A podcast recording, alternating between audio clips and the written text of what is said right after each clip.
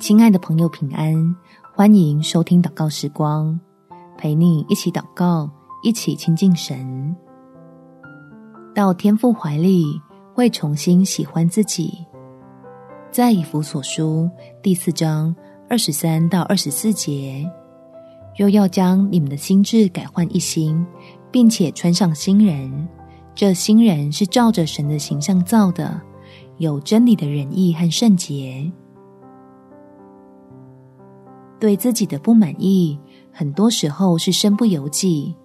让我们进入天父的恩典中，从他的爱里得到肯定与鼓励，帮助你我由内而外的开始更新，恢复成起初被造时那最好的自己。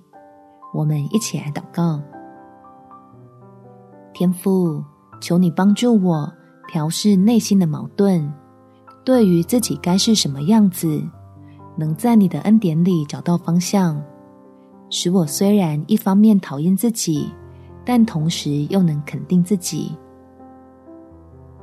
让我在努力改善、变好的过程中，领受到你赐下各种祝福当做的鼓励，就乐意将真理当作标准，勾勒出心目中理想的自己。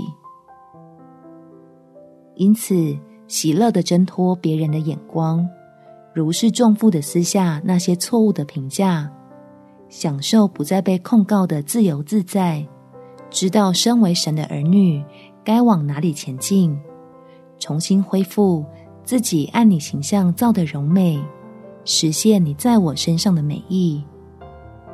感谢天父垂听我的祷告，奉主耶稣基督的圣名祈求，阿们。